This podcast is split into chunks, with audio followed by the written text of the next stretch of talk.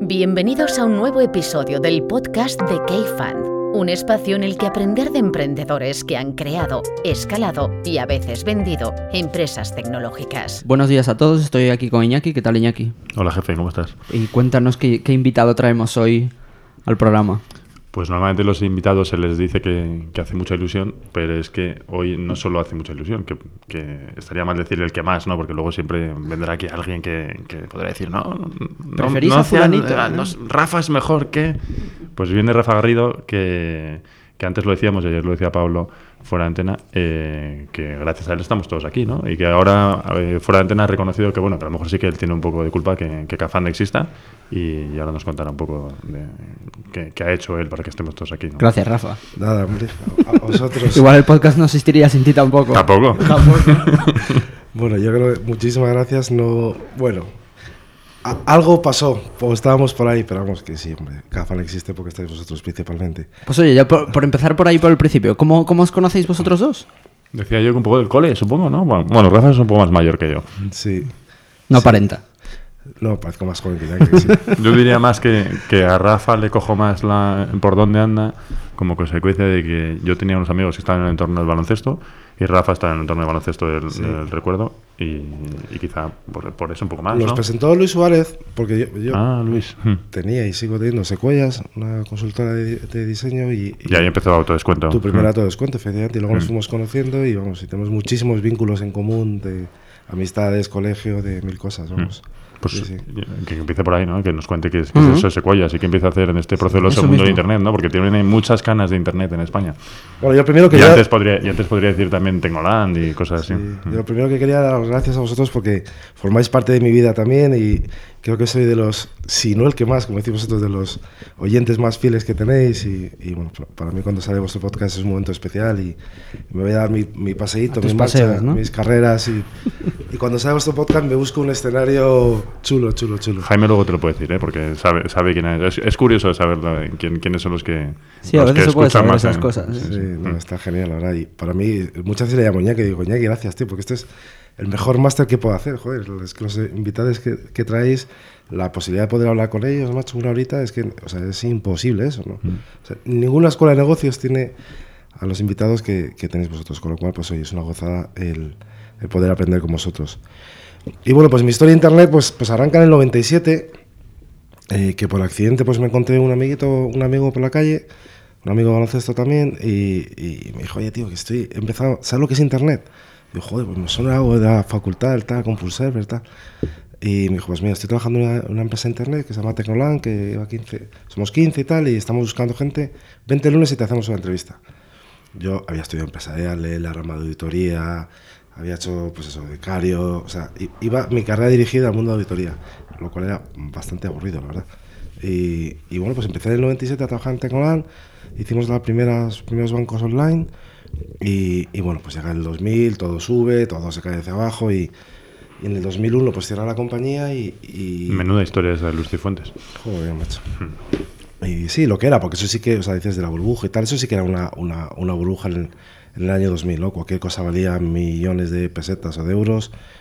Y, pero bueno, grandes aprendizajes. Y el 2001, pues como el mundo de Internet se fue a tomar por culo todo, y, y bueno, pues decidimos con otra persona que trabajaba conmigo desde el principio, pues montar Víctor López, montamos montamos Secuellas hace 17 años, el día que se cayeron las Torres Gemelas, o sea, lo tenemos aquí grabado, firmamos el notario a las 4 y se cayeron las 3 y estábamos comiendo ahí, pues eso, íbamos al notario, nuestro primer notario, y vamos a quedar para que no nos pase nada por el camino. Y pues mira, 17 años llevo ya mm, emprendiendo y... ¿Y qué es, Secuoyas? Sequoia es una consultora, un estudio de diseño, eh, bueno, pues que hacemos innovación y diseño en aplicaciones y productos digitales, ¿no? Y, y, bueno, pues es una consultora que lleva muchísimo tiempo, afortunadamente, pues cada día hay mejor talento y, y- y gracias a Dios yo ya no estoy en el día a día, 17 años después, pues no estaríamos muertos. Y, y bueno, pues lo monté en el 2001, estuvimos eh, 10 años y, allá por el 10, por el 11, eh, pues bueno, pues 10 años pues, pues yo creo que la vida siempre que ir cambiando de proyectos. Me intento poner un... Te, te iba a preguntar justo eso, porque tú siempre hablas que hay unos años en los que estás en un proyecto y luego eh, no sé si pierdes las ganas o es mejor cambiar. O... Yo, yo creo, mi historia al menos dice, eh, 8 o 10 años, dices tú siempre, ¿no? Yo creo que una empresa llega al mínimo de madurez necesaria a los 8 o 10 años. Porque es que no te enteras, macho. En que empiezas, no empiezas. Y eso en Internet vamos muy rápido. Pero, pero yo creo que es un periodo, o sea, los 8 o 10 años es un poco el tiempo normal que una empresa tarda en, oye, ya estamos. O sea, ¿cuánto llevas tú con coches? Y, y a lo mejor son 5 años lo que dices, jo, esto ya está montado. Ya hemos encontrado el negocio, ya funciona, ya es rentable, etcétera, etcétera. Y yo personalmente, como soy un poco culo inquieto, pues eh, intento cada 5 años cambiar de proyecto. Cambiar de proyecto, lanzar cosas nuevas, porque es un poco lo que me mantiene. Yo creo, a mí mismo me reconozco que probablemente no sea buen gestor, ¿vale? Eh, Pero, pero sí soy buen lanzador, soy, no sé, me gusta lanzar cosas, tengo muchísima energía, mucha fuerza, y, pero llega un momento que cuando esto ya es grande, cuando ya hay mucha gente y tal y cual, pues a mí lo de las reuniones de los lunes a las 10 de la mañana me, me matan. Entonces, pues prefiero irme los lunes a las 10 de la mañana a escucharos a vosotros, que me inspiran mucho más que hacer reuniones de seguimiento, ¿no? Ahí hay una reflexión, ¿no? ¿Cuánta, cuánta gente se, se ancla en su silla, no sale? Y dices, oye, que, que es que a lo mejor te viene bien a ti y a lo mejor le viene bien a la empresa que antes o después estés en otra cosa, ¿no? O sea, es... Iñaki, ¿qué sería de coche si tú siguieras ahí? Pues Seguiríamos iría, iría mucho peor. Desde haciendo- aquí un saludo a Gerardo, lo bien que lo lleva. Coño, ya Nuño... Ah, no, o sea, Nuño, por supuesto. No, y de hecho escribiste un post hace muy poquito sobre el Mm, tema. mm. En cualquier energía, o sea, en cualquier organización, eh, en una empresa, en, un partido político, en cualquier cosa, yo creo que, que- yo creo que el óptimo probablemente está en los 4 o 5 años donde uno da toda su aportación. Ya a partir de ahí empieza a ser un poquito más de lo mismo. Ya todas las ideas ya las has implantado. Entonces, yo creo que es muy sano, y, y lo hemos hablado muchas veces nosotros también, eh, cuando los emprendedores, por ejemplo, eh, joder, el relevo, o sea, un emprendedor es el papá de la casa, de la, de- de la empresa, ¿no? Entonces, cuando al final a uno se le está empezando a pasar arroz también, y dice, oye, macho, es que llevas 4 o 5 años, esto es más de lo mismo, cuando uno asume que, que un borro a lo mejor le tiene que decir, o él mismo debería decirle, oye, que yo creo que ya es necesario que pase el siguiente, porque ya todas mis ideas, ya, ya empieza a ser un poco más de lo mismo, ¿no?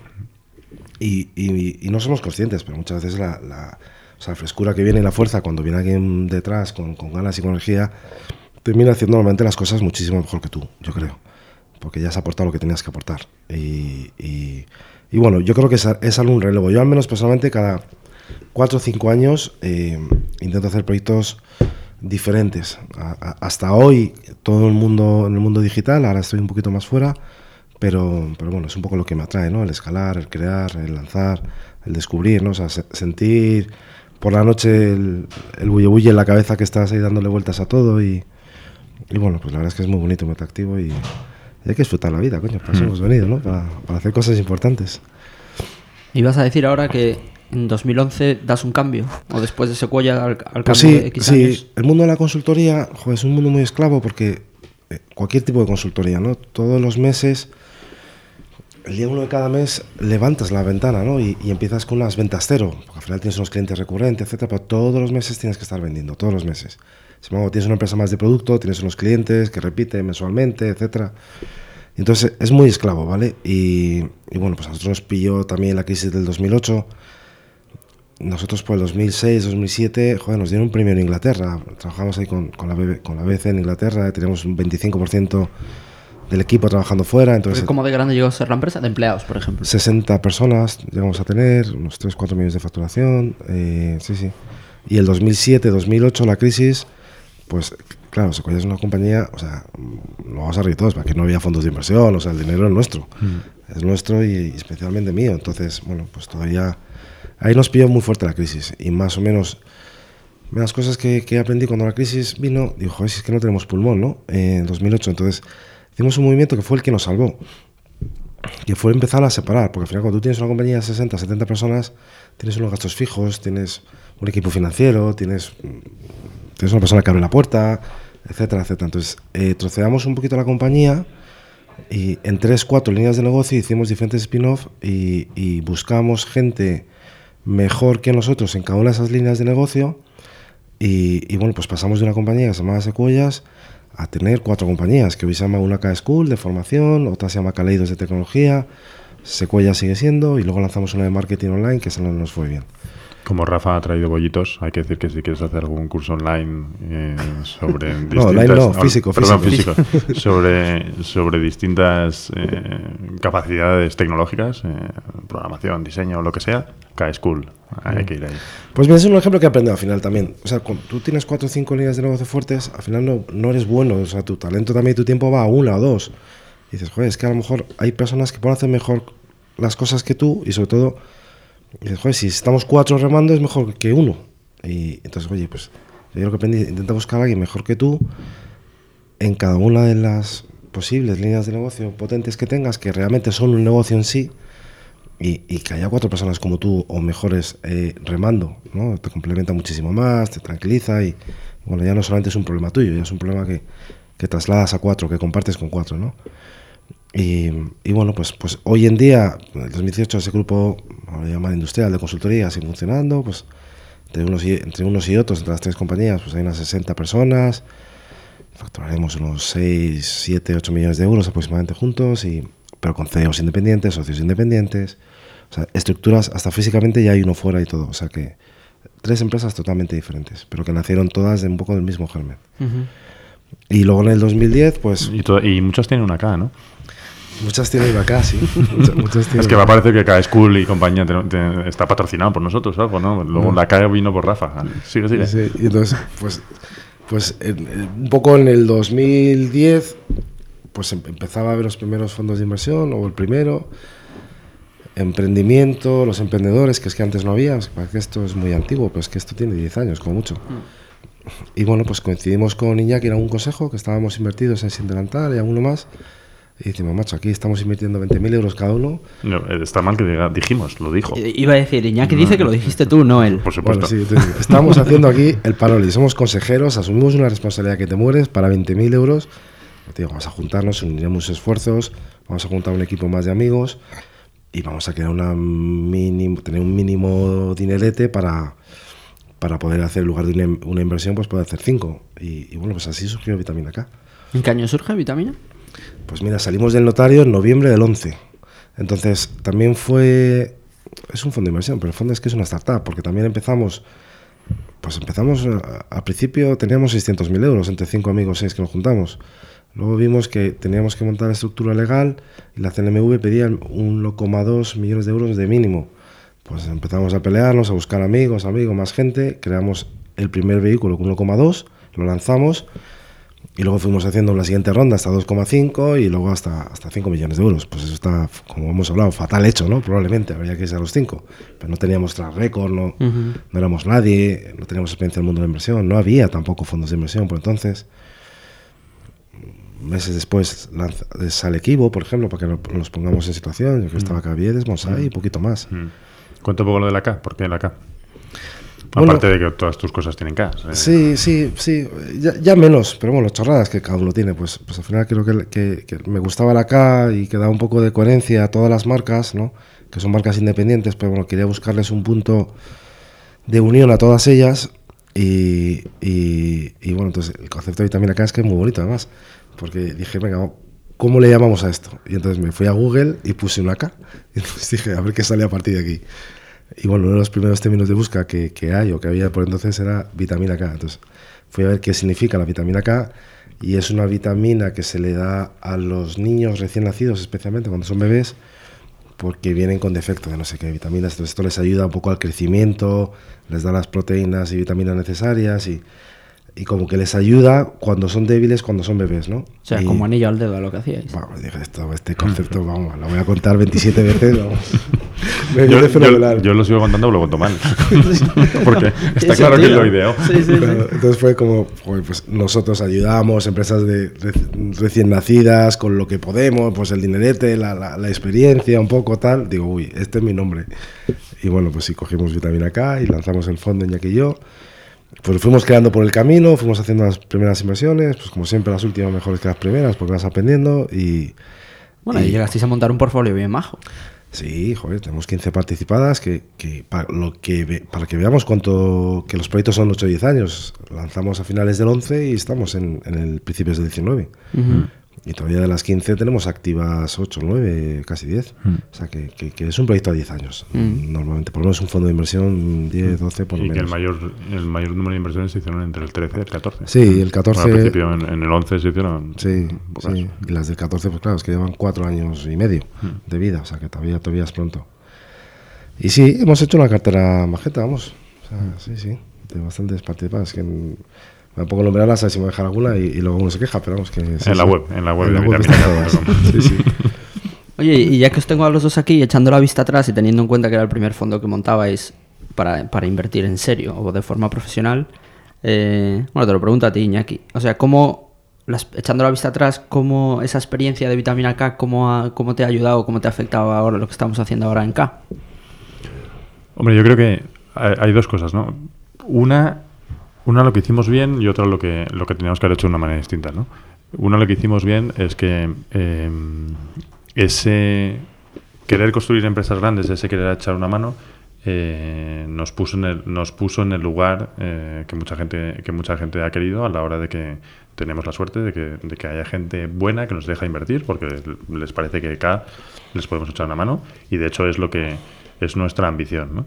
A veces con más éxito y a veces a veces lo hacemos muy mal pero pero desde luego eso es lo, es lo que pensábamos No, al, Eh, a- a- al hilo de esto que dices, por- porque mucha gente no puede estar en las reuniones de Dealflow, obviamente, Mm. pero una de las cosas que siempre dice Iñaki al principio de cada reunión cuando estamos con una empresa es muchas gracias por dejarnos, bueno, por dejarnos plantearnos la inversión en vosotros. Mm, Siempre. sí, sí, sí. Siempre. Es verdad, ¿no? Ahora, y además es que ahora mismo en las compañías que estamos viendo para poder invertir, que son dos más avanzadas, las dos tienen posibilidades de, de- de conseguir otros fondos y por el momento lo que nos están diciendo es que estamos con que les gustamos nosotros y no sé qué tal.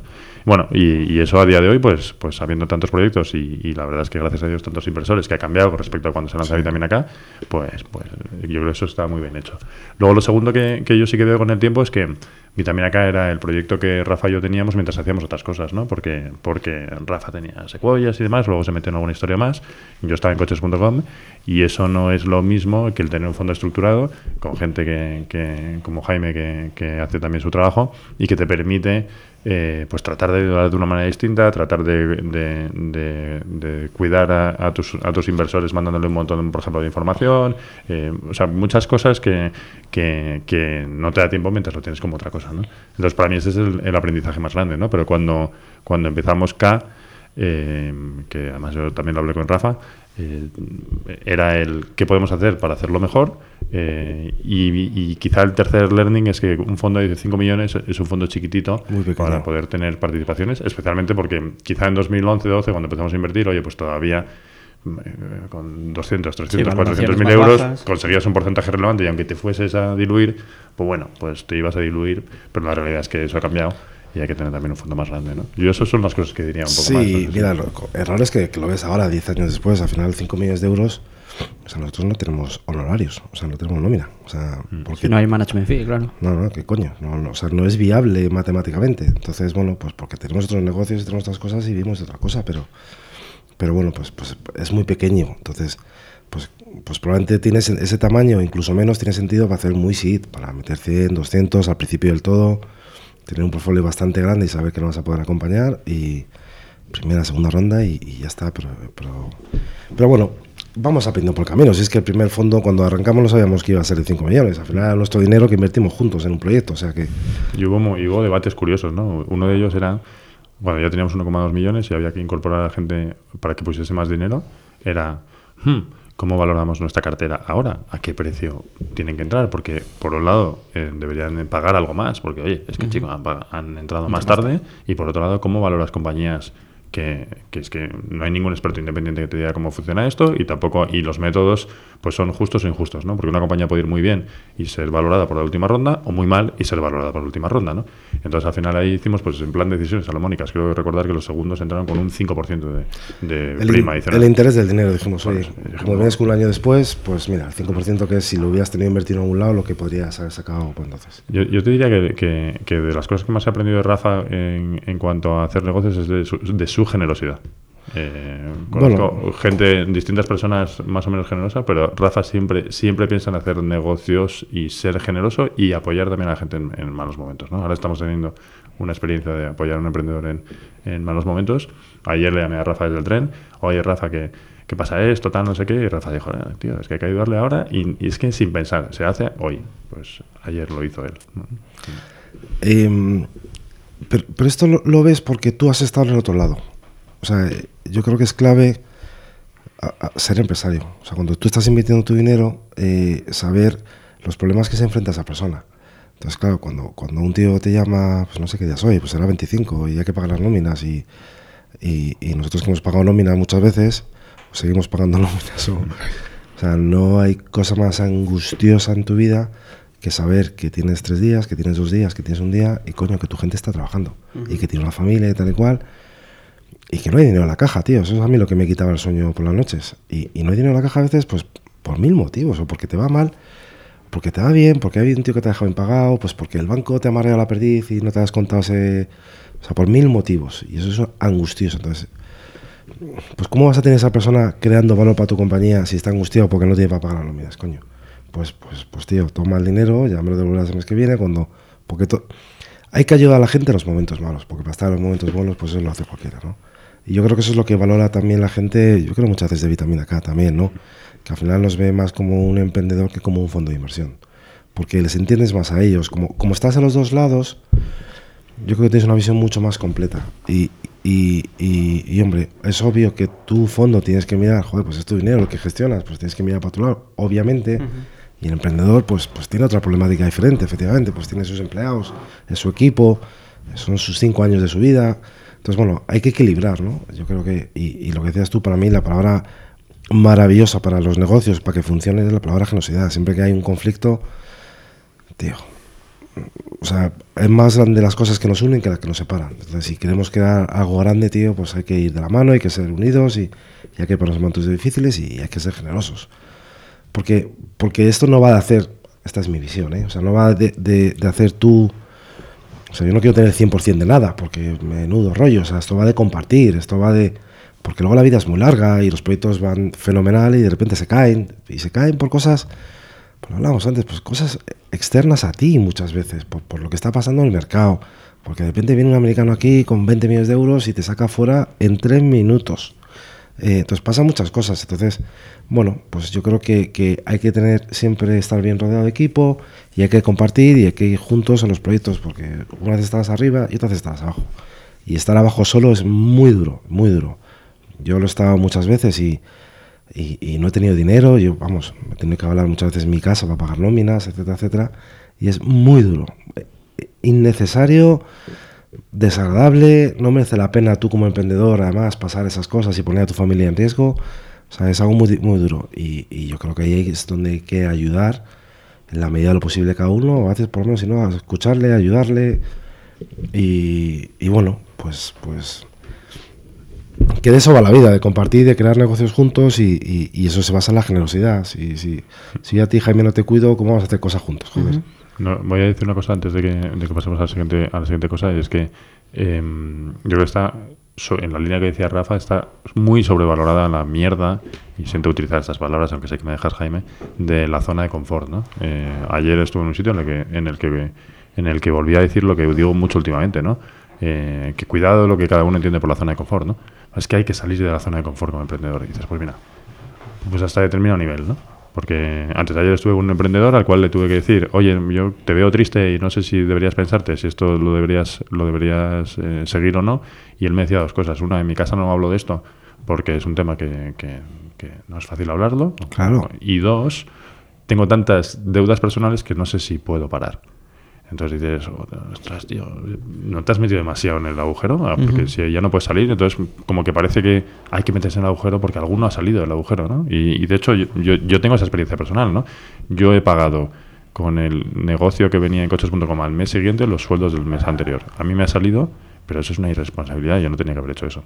Y, pero lo que pasa es que no, es que hay que salir de la zona de confort. hay que tener mucho cuidado porque, porque te cargas todo lo que tienes alrededor para siempre. Y bueno, si te merece la pena, pues tú mismo. Yo me encontré una vez por el 2008, 2008 que es mi peor crisis en Secuellas, eh, tuve que poner, pedirme un crédito de 300.000 euros para limpiar la empresa, pues pedir personal, que 10 años después sigo pagando todavía, ¿vale? Son riesgos que uno asume. Y, y claro, ¿cómo vas a tu mujer ahora y se lo cuentas? Que, que le falta, ojo, porque le falta información, porque es que lo que no vale, ayer hablaba con otro amigo también, Joder, es que cuando llegas a casa tú tienes problemas de, de como empresario, que si llegas para la nómina no llegas, etcétera, ¿qué cuentas en casa y qué no cuentas? Pues claro, o sea, tú vienes con tus problemas y tu mujer que está ahí, vas y la metes en tus problemas, pero con, con falta de información. Es que no te puedo a veces ni ayudar porque no te puedo, no puedo opinar correctamente. Entonces a la pobre que está ahí, la encima la metes tú el problema, ¿sabes? Sí, le pasas la mochila, básicamente. Claro, y, pero es, es injusto, eh, es innecesario y, y bueno, entonces yo digo, joder, es que muchas veces en casa no cuento toda la verdad, porque, porque no, pues porque también es un momento que tienes tú de relax, también, de hablar de otra cosa. Un saludo a Monse desde aquí. Y, y bueno, pues, pero bien, menos mal que están ellas. Que sí. Oye, pues, Rafa, pues, pues, por seguir un poco la evolución en la línea temporal. eh, o sea, ha- hacéis Vitamina K en 2011. ¿Y en qué momento montas eShop? Y cuenta un poquito qué era eShop, porque es eShop. Pues, pues, pues mira, es una historia muy bonita también y muy graciosa. Eh, te- como, como Vitamina acá hicimos el funding como tres veces, pues en, en una de las últimas veces que ya buscando el último dinero, pues eh, tenemos a Alfonso Merierbal, que es socio nuestro también de Vitamina acá, y, y- y bueno, pues nos, nos presentó un- a un amigo que tenía él que para, para hacer el funding fuimos a presentar el proyecto, etcétera, etcétera, y, y bueno, pues, hola Borja, ¿qué tal? ¿Cómo estás? Muy bien, ¿a qué te dedicas? Pues mira, tenemos una empresa de fabricación en Asia de muebles, que entonces tenemos ahí como 11, 11 centros de fabricación, los traemos luego, fabricamos allí y luego vendemos en volumen al, al corte inglés de turno, etcétera, y, y traemos grandes lotes. Ya sé, como, como me gusta enredar mogollón, digo, pues hay un proyecto, hablo del 2011, más o no, del, sí, sí, del 11 también, entonces. Em, Digo, un proyecto precioso que acaba de salir en, en Inglaterra, que se llama Made.com, que, que, que bueno, va con un tiro ahora en cuatro o cinco países. Igual, pues que hacen unas cosas preciosísimas y, y que tienen esa economía de escala de hago un, di- un sillón chulísimo y estoy tres meses vendiéndolo y cuando me lo compran 200 personas, pues me lo puedo fabricar y lo traigo. Y se- bueno, fuimos a presentar Vitamina K y hablamos a las tres horas, empezamos a hablar de Vitamina K. Entonces, cómo transformar su modelo de negocio, de, de decoración, etcétera, etcétera. Y, y ahí se quedó. Y, y- y en esto que eh, nacieron mis hijas mellizas, las pequeñas, en el hospital, y, y salgo de, de la habitación del hospital y me lo encuentro al, a este Borja, me lo encuentro al, al lado. Coño, Borja, ¿qué tal? Como vamos a estar aquí dos días, vamos a quedarnos, tomamos un café y salimos fuera. Y entonces, pues ahí es donde empezamos a hablar un poco del proyecto. Y nada, pues arrancamos, pues, pues teníamos a que sabía el mundo de decoración, yo tenía secuellas que podíamos tener la capacidad tecnológica de diseño para lanzarlo y, y Alfonso venía de ese mundo también y arrancamos Mimu. Yo pensaba que había empezado con Spirit esto.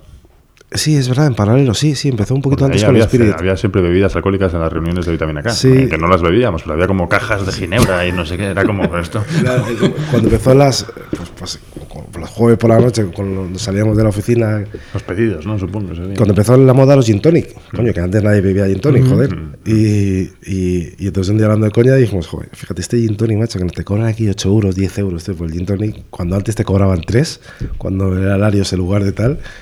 Y pues esto se pone de moda, tenemos que lanzar un web así, un microproducto de, para, pues, para llevarte la- el gin tonic, las chorradas y tal y cual a la casa. Y, bueno, pues lanzamos por ahí Spirit también en paralelo, como un side project así pequeñito, y, luego arrancamos mi move. Entonces ya nos liamos y, y lo de siempre. Cuando entras, pues, pues a veces, a veces no sabes y a veces no puedes parar. Y, entonces lanzamos mi pues un poquito con los dos como ayudando al... al- O sea, Spirit eran bebidas, mi move eran muebles. Sí, entonces vi- vimos también Mimu, pues conocimos a otra persona que, que venía del mundo infantil también, que tenía varias tiendas de moda, decora- de moda infantil.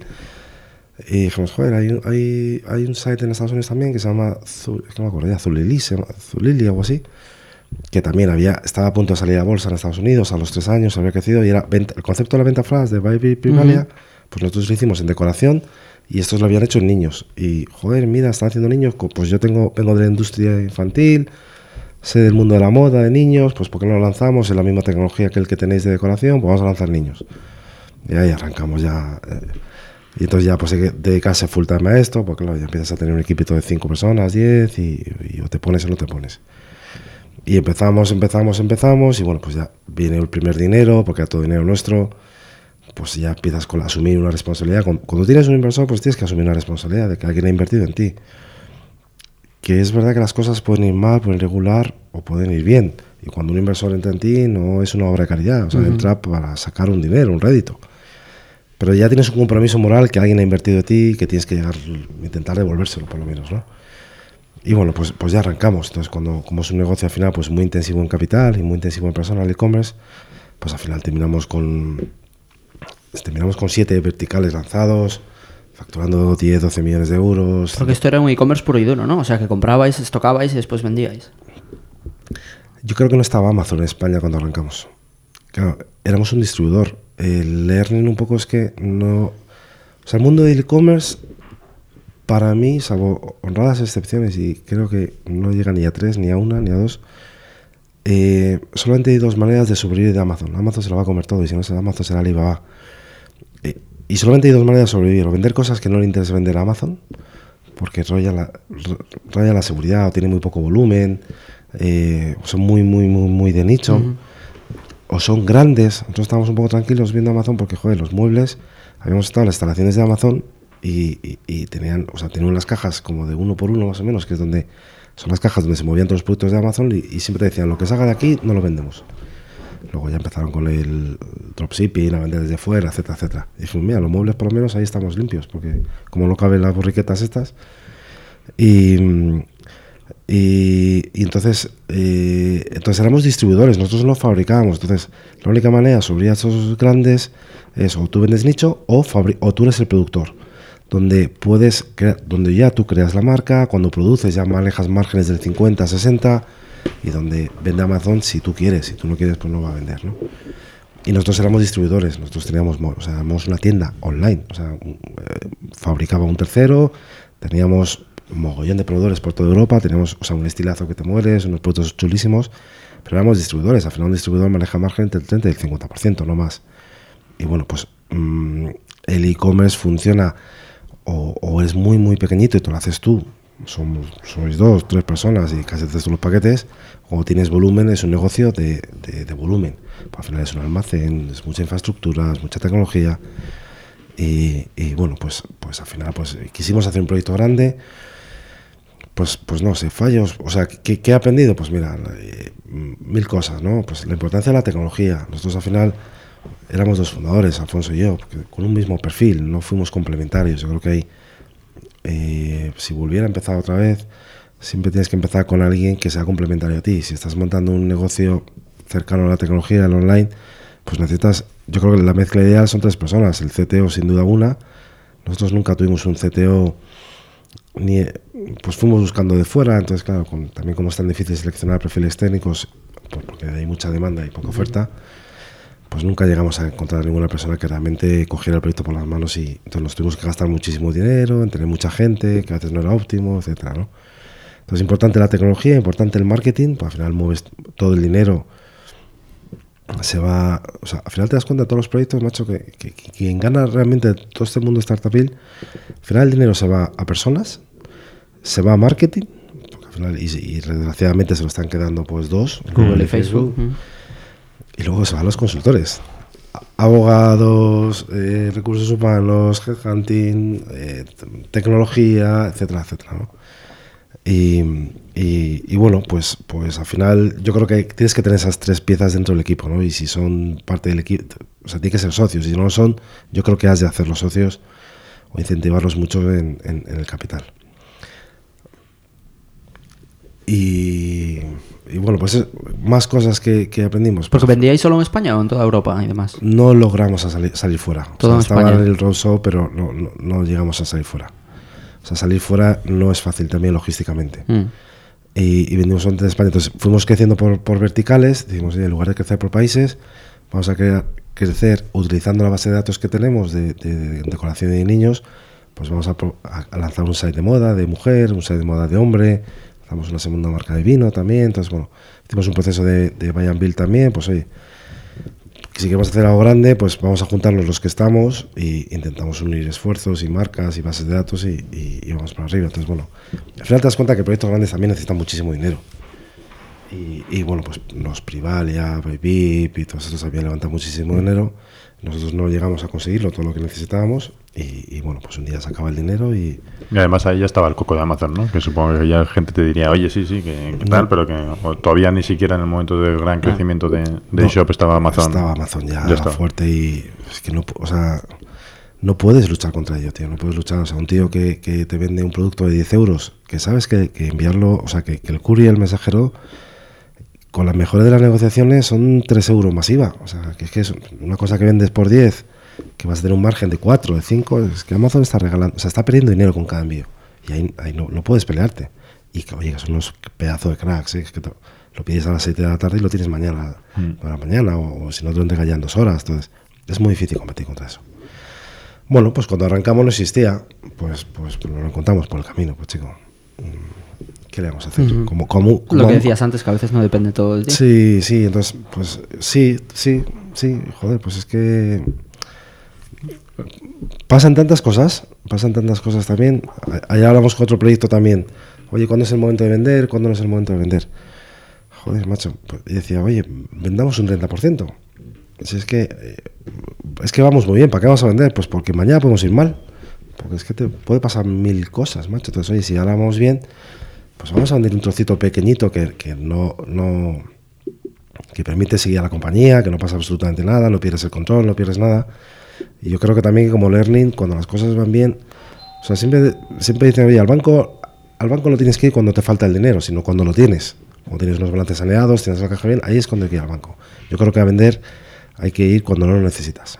Hay que ir cuando las cosas van bien. Porque si no, normalmente, uy, qué mal vamos, que vamos, me quiero ir, me quiero ir, voy a vender. Y claro, ya con unas métricas que van bajando, etcétera, y ahí ya no vendes o, o mal vendes, ¿no? Y, y bueno, pues yo creo que, que la vida es muy larga y cuando llegan a los proyectos que llevan al año 5, año 7, año 8, pues yo creo que ellos son momentos, si va bien la cosa, de plantearse o, o vender o vender una parte, depende también, si quieres hacer un negocio industrial y quieres estar aquí toda la vida, que fenomenal también, porque oye, cuesta tanto montar los negocios que, que también es muy lícito, esto va fuera del capital riesgo, ¿vale? Porque capital riesgo entras para salir, ¿vale? Pero que al final hay muchos empresarios que montan negocios que van bien, joder, es que además no, no tengo por qué estar aquí yo todos los días, probablemente, porque puede haber gente mejor que yo y que relevar, y al final tengo un negocio que es rentable, que me da dividendos y que vivo de esto. O sea, que, que al final no siempre hay que vender por vender, depende también cuál sea tu filosofía de vida. A mí porque me gusta hacer cosas nuevas, al final necesitas el dinero para hacer cosas nuevas, pero, pero hay gente que se siente muy cómodo en, lanzado esto, funciona, joder, es tan difícil que te funcione, que para uno que que me funciona, pues déjalo correr. Y vivimos de dividendos, esto da rentabilidad y, oye, qué elegancia, ¿no? Y tengo un equipo que lo hace crecer y, y, bueno, es muy, es muy válido también esa actitud.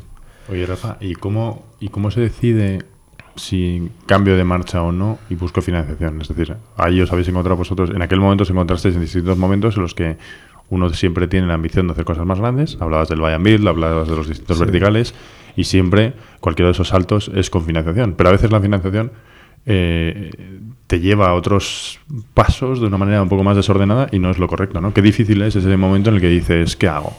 Estoy un poquito más despacio, tal, porque hay negocios que se puede, hay negocios que no se puede, pero, pero claro, para la gente que nos escucha, que está en ese momento de decir, que, porque siempre hay uno más, ¿no? A nosotros siempre nos vienen los emprendedores diciendo, no, es que si tuviera dinero, y el dinero lo necesito para, y hay veces que hay negocios que claramente necesitan esto, y a lo mejor el tuyo era el caso, pero hay otros que, que, que, que, no, o que la reflexión esa es muy difícil, ¿no? ¿Qué, dirías en ese momento, no? Porque eh, probablemente no haya nada que decir, ¿no? Porque sea imposible y cada caso sea distinto, ¿no? Pero... Yo, yo creo que la respuesta sabia es qué es lo que quiere el emprendedor.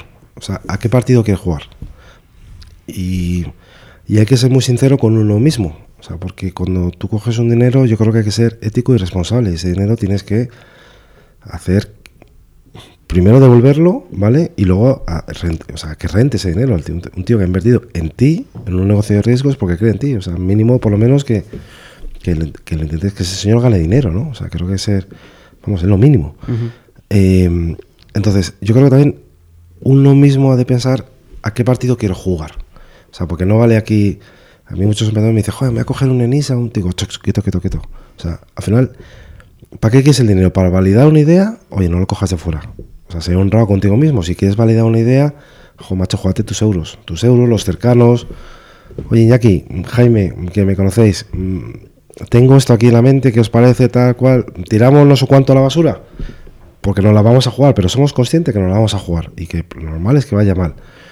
Entonces, yo, siempre digo a la gente que, que- que hay que ser un poco y también te da un poco la experiencia y la edad, ¿no? Que hay que ser un poco a veces, hay que tener una un poco de paciencia, hay que tener visión a largo plazo. O sea, tú tienes que tener tu, visión a los próximos 3, 5 años, al menos 3, 2, de saber. Yo, yo- este año he hecho una cosa que me ha encantado, que nunca, que nunca había hecho, y que hay que hacerlo, y lo hablaréis todos, que, es, eh, a principio de ca- de- del año me he escrito en un folio, pero un folio es un folio, no son dos, ¿vale? En una hoja, eh, cómo quiero que sea mi compañía en este 2019. Le he llamado retos del 2019. O sea, cómo quiero terminar el 2019. ¿Cuáles son las cinco cosas importantes que quiero que pasen? Porque si tú sabes, tienes un horizonte final, yo, yo me he hecho el 19, pero que podría ser 19 y 20, lo tengo clarísimo, además, que quiere hacer el 19 y el 20. Si, si, si yo tengo, si sé dónde quiero llegar, ya puedo trazar una ruta.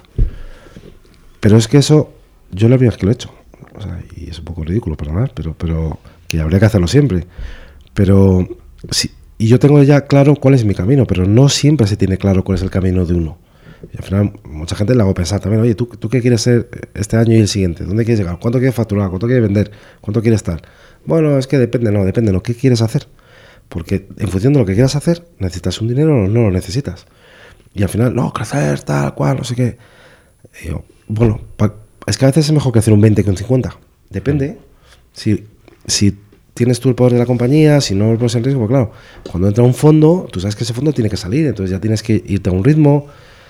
Es que a lo mejor es más, más viable gestionar una empresa de 15 que de 50. O a lo mejor tú no estás preparado por, por experiencia, por tal, a gestionar una empresa de 50. Tío, sigue con la de 15, vas a crecer más rápido. No te preocupes, que da igual vender en 4 que en 5 años. O sea, lo importante es tener un ritmo continuo. Y a veces metemos más dinero del necesario por crecer, por crecer. Y, bueno, pues yo creo que ahí es cuando se nos va de las manos. Entonces, claro, ya metes un dinero, la compañía pues no está dando el rendimiento que a lo mejor tiene que darte y entonces pues tengo que crecer más, pues si no crezco más, no me quedo sin dinero, entonces para que recibir dinero tengo que crecer, entonces pues ya empiezas a invertir de más en marketing, entonces ya empiezan todas un poco todas las, las cosas negativas. Por eso yo creo que es bueno que uno tenga un recorrido a, a, a 12, 24 meses de qué es lo que quiere hacer. Y ya sé que, un, que nadie tiene la bola de cristal y No, pero el futuro es incierto, pero, pero cada fan sabe lo que quiere hacer, cuántas compañías va a invertir, cuánto dinero, no saben cuáles, pero tiene una visión muy clara. Entonces, cuando tú, tú sabes que este año, me lo estoy inventando, ¿eh? tienes que invertir en 10 compañías, pues sabes que tienes que ver a 100, serán pocas, pero como sepas que no estás viendo a 100, sabes que no vas a llegar a 10, o vas a mal invertir. No, aquí hay unos OKRs de cuántas compañías tenemos que ver y de cada tipo Claro. en, en cada año. Y, Claro. luego- y- y tenemos un dashboard y todas estas historias. Oye, Rafa, y cuando las cosas van mal, ¿cuándo se da uno cuenta que las cosas van mal y cuándo corta, no? Y cómo corta, ¿no? Porque eh, todos hemos tenido experiencias de cosas que hayan ido mal. Eh, está, este podcast sale como consecuencia de que, de que Iker dije, oye, hay que hablar con gente que ha hecho cosas muy gordas, que luego han salido mal, para sacar esos learnings, ¿no? Y lo dicho no salió, no salió bien, eh, pero ¿cuándo es el momento en el que tú dices, chico, hay que cortar ya? ¿Y, cómo se hace ese momento, no? Porque, porque hay mucha gente que, que antes lo decíamos, ¿no? Estresa ese momento y al final nunca llega y se mete en un jaleo que, que, al final puede poner su vida en peligro, ¿no? Qué difícil es, identificar ese momento, ¿no? Porque uno sigue teniendo esa ilusión de, no, es que ahora va a ir bien. Mira, yo, me acuerdo mucho de una frase que, que me dijiste de, de la abuela de Miriam, que la etapa más bonita de tu vida es de los 40 a los 50. Y, y- y yo tengo 45, con lo cual Sí, eso es- en eso- la mejor época de mi vida. La abuela de Emilia cuando se moría siempre decía eso, decía, "Este, no os dais cuenta que estáis en la mejor época de vuestra Sí, sí. vida, vuestros niños no sé qué, tal, Sie- sie- siempre, la- siempre se lo decía a todo el mundo que tenía, que tenía esa edad. A mí también me lo dijo alguna vez. Y yo si no lo digo una vez al mes, Mm. vamos, lo digo siete. Mm.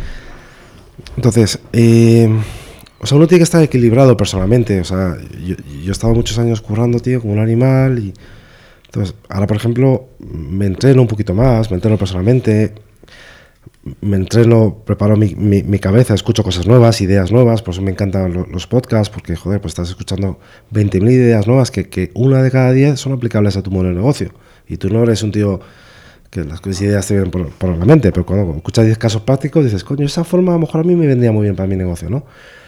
Entonces, uno se da cuenta que las cosas van mal. O sea, yo muchas veces animo a la gente a veces a que cierre. Porque dices, tío, es que tú esto no te lo mereces. O sea, hay que asumir que cuando uno monta un negocio, lo normal es que vaya mal, que el éxito es que vaya bien. Y puede ir regular perfectamente. Entonces, cuando las cosas van mal, lo que no hay que hacer es estirar el chicle, porque al final se pierde más dinero y más energía. Oye, pues es que nos hemos equivocado, pero porque es humano equivocarse, porque estamos haciendo actividades de riesgo de, de, montar empresas. Entonces, oye, si veo que esta línea de negocio no va, pues intenta hacer otra, y si ves que no va, para ya, hace un cierre ordenado, despide a tu gente, no consumas más dinero. Es que no vale. Es que, claro, van a perder dinero. Pues sigo y meto un poco más dinero por si acaso. Pues si llego a la orilla. Cuando, el famoso, ¿cuándo llega a la orilla? Pues tío, a veces hay que darse cuenta que no, que no vas a llegar. ¿Y cuando se da uno cuenta? Pues, pues un emprendedor pues es, nunca deja morir a su hijo, por, naturaleza, por instinto. Entonces, bueno, por eso creo que es importante estar bien rodeado, con cofundadores, con inversores, con... Por eso también la generosidad, joder.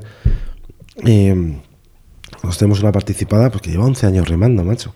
Entonces le decía a otro inversor que tenemos al consejo, dijo, es que no sé decir si lo estamos haciendo bien o estamos haciendo mal, porque a lo mejor hay que cerrar fuera, que, oye, que, que, no pierdas más tiempo, que existe el coste de oportunidad. Que es que en estos 10 años, si hubiéramos parado el año 5 y hubiéramos hecho otra cosa del 5 al 10, lo mismo hubiéramos recuperado el, dinero del pasado.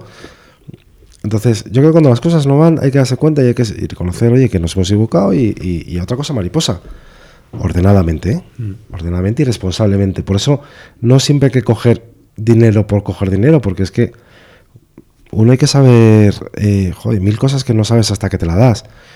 Pues me decía otra amiga que está emprendiendo y, nada, y pues son tres. Voy a coger una NISA que me van a dar los primeros 25.000. Digo, ojo que estás asumiendo una deuda. Si el negocio no tienes validado que sea viable, vas a tener que cerrar. Como tengas ya deudas con tres, tienes que hacer un concurso de acreedores. Concurso de acreedores, tres años de tu vida y todo para coger el dinero de, de una NISA o de un banco. Uh tú el dinero. Si no lo tienes claro, mm, no, es que un concurso es peor que fallar. Es que como solo vemos lo positivo, la gente ni siquiera sabe lo que cuesta cerrar una empresa, y más con un concurso. Es un horror, o sea, un horror. Eh, entonces, bueno, pues que, no es coger dinero y cuando ves que las cosas van mal, eh, bueno, pues a veces es mejor decir, tío, no pongamos más cosas en riesgo. La salud, tío, joder, que es que como la mochila pesa tanto, joder, eh, pues te, da la salud. Entonces también cuando tu vida es, finita en el tiempo y tú tienes una calidad pues, por edad, pues está más fuerte a los... Tienes más know-how entre los 40 y los 50 y tienes más energía entre los 30 y los 40. Bueno, pues, pues, pues tienes que equilibrar. Y, y no es...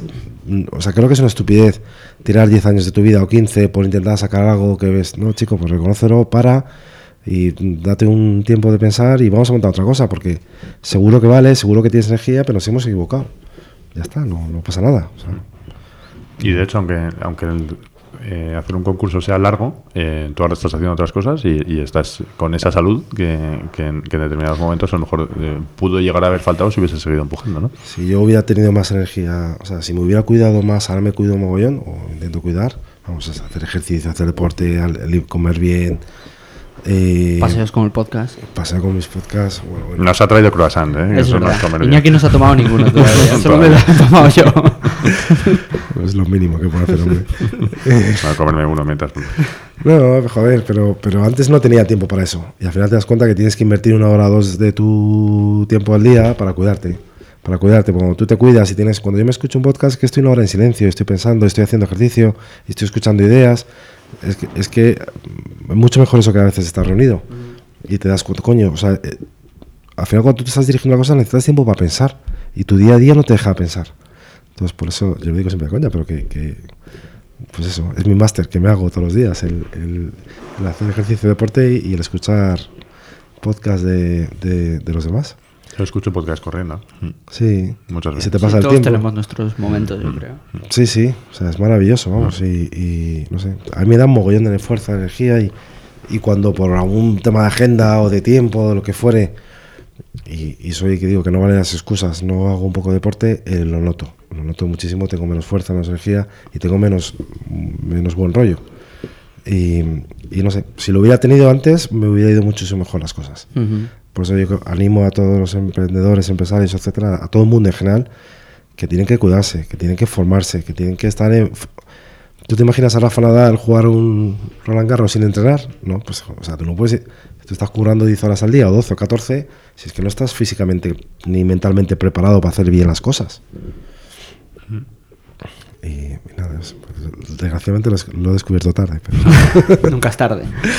Oye, Rafa, pues para ir cerrando, las preguntas habituales que hacemos a, a la gente que pasa por el Además, Rafa no nos puede decir la excusa. Ha dicho, No, ha dicho ahora, no, yo me los escucho. A no ser todos, que no se los escucha todos". hasta el final, eso es otra cosa. Todos, hasta el de Tomás Serna, todos. Eso. Un saludo, Tomás.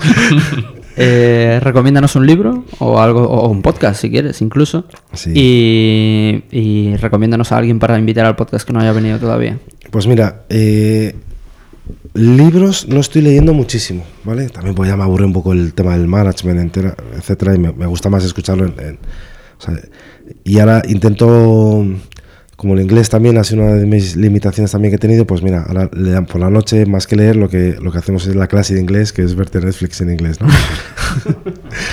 y, Papá, qué pesado en inglés.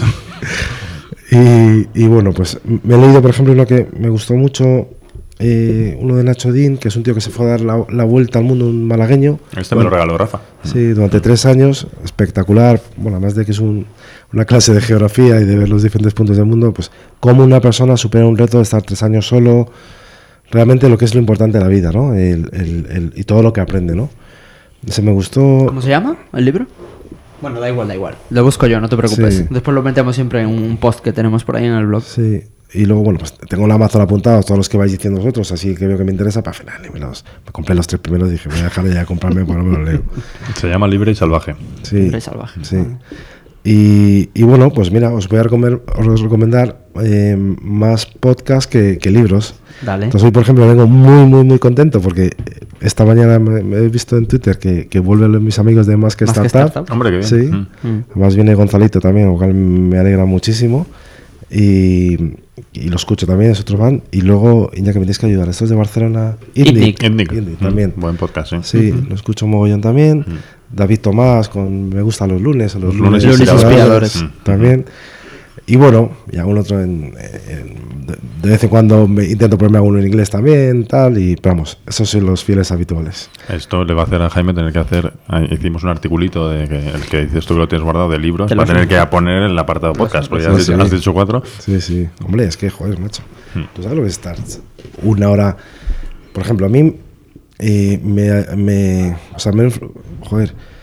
El, yo que fue, fueron los eh, escuché al, al Buddy, por ejemplo, al todo el tema. Hmm. Pues yo estoy montando una línea de negocio basada en alquiler de habitaciones escuchando a estos tíos. Hmm. Spot a Home también, que entrevistasteis vosotros también.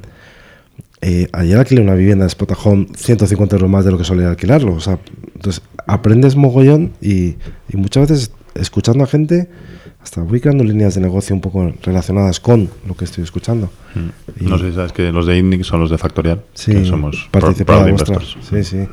Y joder, tío, pues es que escucharte un día a Agus, tío, fundador de Wallapop, tío, que te cuenta un poco las cosas, tío. O sea, eso no, Agus no da clase en ningún lado. O sea, que, que eso no tiene precio. Encima, Sí, gratis. no, y no es lo mismo escuchar Y leer artículos que escuchar a la gente contarlo de, de su claro, propia voz. Claro, claro. Es mucho más personal. Yo, Mm. creo. yo creo que el libro al final, bueno, pues están bien, pero, pero mm, tiene más energía cuando uno lo cuenta de, de- de- de su voz, ¿no? Y ¿A quién nos recomiendas que traigamos? pues mira, yo creo que hay mu- muchas participadas de Vitamina K que yo creo que tienen cosas interesantes que contar, ¿vale? Pues tipo Gaby Chiquísimo, eh, Gonzalo y Fer de Salospot, no sé, muchísima gente, yo creo que ahí tienes unos cuantos. Y yo creo que, que ayuda, me gusta... y también deberéis de traer probablemente a alguien un poco más de la vieja guardia. Me, me joder, es que es medio santo el cielo. Me, me encantó también el eh, Panoramio. eh, Eduardo Manchón. Eduardo Manchón. Manchón, por ejemplo, también, joder, que te cuenta historias de, de, de dónde viene todo esto y te da un poco, te pone todo en contexto y entiendes mejor las cosas.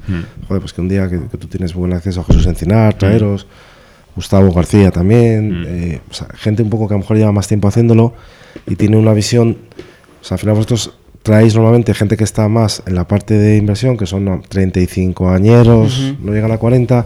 Yo creo que una foto también de gente un poco con 5 o 10 años más de expertise complementaría mucho la, la- la- la foto de vuestros podcasts. Pues oye, Rafa, mil gracias. Ha sido Eso. un placer. Y a ti también, A Iñaki. vosotros. Gracias, jefe. Y a los que han llegado hasta aquí, como Rafa, todos los episodios, eh, recordaros que hay más episodios y contenidos en blog.cafan.vc y en Twitter en arroba cafanvc. Volvemos en una semana. Hasta luego.